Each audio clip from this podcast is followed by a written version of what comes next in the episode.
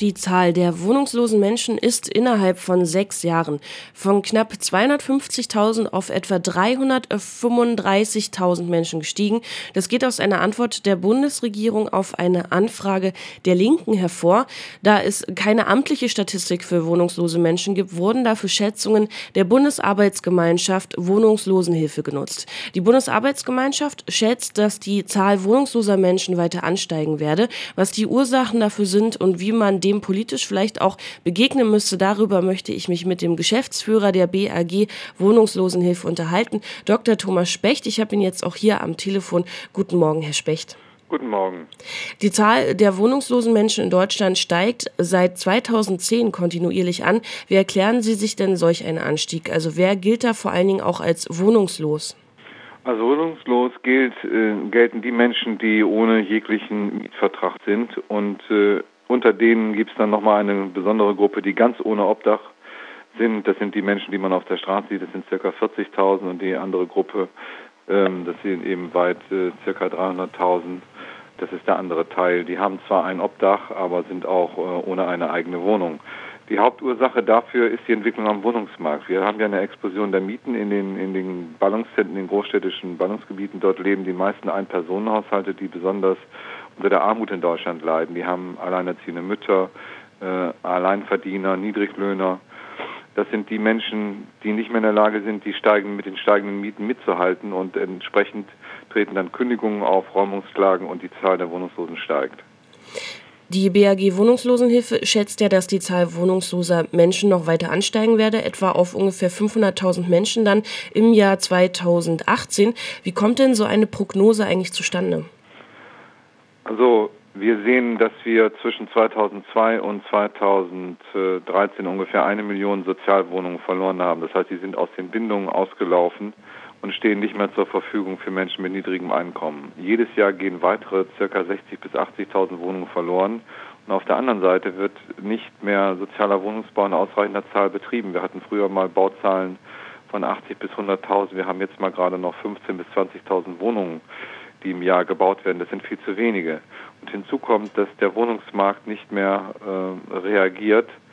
Das heißt, der Markt äh, ist nicht in der Lage, auf die äh, Nachfrage nach Wohnungen zu, deshalb zu reagieren, weil die Menschen einfach nicht genügend Geld mehr haben und in den Mittelschichten fehlen die Mittel zur Investition, beziehungsweise ein Handwerker, der früher mal Sozialwohnungen gebaut hat und vermietet hat, der kriegt ja zum Teil nicht mehr mehr Kredite bei den Banken.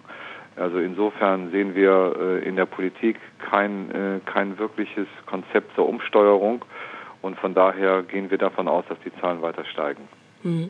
Laut einer Regierungsantwort auf die kleine Anfrage der Linken liege die Wohnungslosigkeit vielfach nicht etwa an fehlendem Wohnraum, sondern sie habe andere soziale und psychosoziale Ursachen zitiert.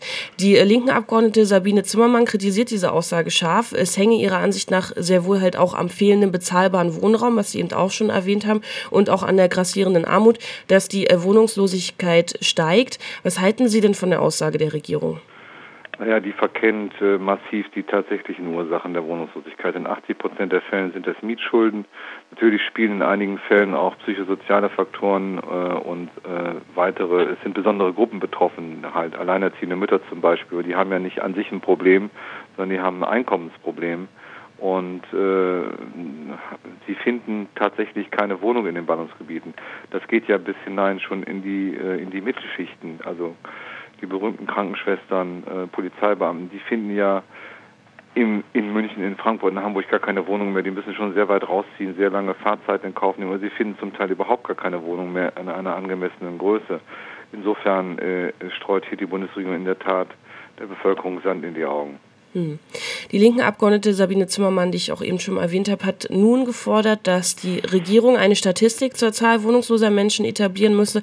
Bislang kommen ja die Zahlen von Ihnen, also von der BRG Wohnungslosenhilfe.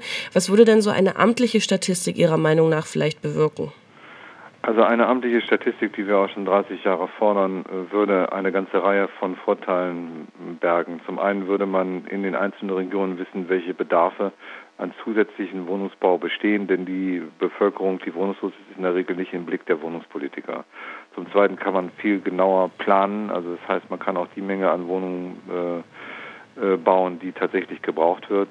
Und zum Dritten wird das Problem tatsächlich sichtbar. Bis jetzt ist es ja unsichtbar und kommt deshalb auch nicht ins Bewusstsein der Politik und der Bevölkerung. Also das ist eine elementare Voraussetzung. Wir zählen Kühe, wir zählen Bienen, wir zählen Schiffe in Deutschland, aber wir zählen keine Menschen, die in Armut und Obdachlosigkeit leben. Das ist ein Skandal.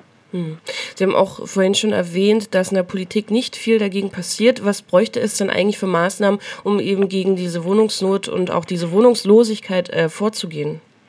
Wir fordern, dass der Bund äh, deutlich mehr sich im sozialen Wohnungsbau engagiert. Wir brauchen ungefähr ein, eine Baugröße von 500.000 Wohnungen im Jahr auf verschiedenen Wegen, davon 150.000 Sozialwohnungen beziehungsweise preiswerten Wohnraum. Der zweite wichtige Punkt, den man kann durch Vorbeugung noch einiges machen, sind präventive Beratungsstellen bei den Kommunen. Hier müsste die Bundesregierung den Kommunen unter die Arme greifen, die ja durch äh, ganz viele Faktoren inzwischen auch sehr stark am Rande ihrer Kräfte stehen. Das heißt, wir fordern da ein 50 Millionen Programm, 10 Millionen Euro im Jahr zur Beratung der Kommunen, dass sie diese Fachstellen aufbauen.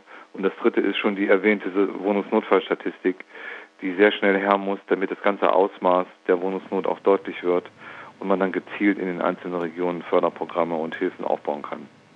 Was für eine Aufgabe hat sich denn jetzt die Bundesarbeitsgemeinschaft äh, Wohnungslosenhilfe da in dem Bereich gegeben? Also wie kann man sich da ihre Arbeit eigentlich vorstellen?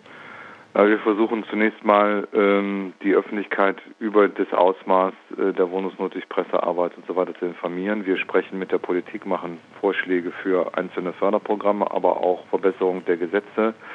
Wir, wir äh, machen Tagungen für die Sozialarbeiter in dem Bereich, das heißt beraten die fachlich über neue Konzepte wir haben zum Beispiel auch eine Kooperation mit dem äh, Bundesverband der privaten Vermieter mit Haus und Grund, äh, die auch ein Interesse daran haben, dass ähm, die Menschen, die in ihren Wohnungen sind, bei privaten Vermietern nicht ihre Wohnung verlieren. Das heißt, wir versuchen da die Kommunen, die, die, die Wohnungslosenhilfe und die privaten Vermieter zusammenzubringen, damit äh, mehr Wohnungen erhalten werden können in Deutschland. Das ist so eine, das ist so ein Beispiel unserer Aktivitäten. Es gibt noch viele weitere.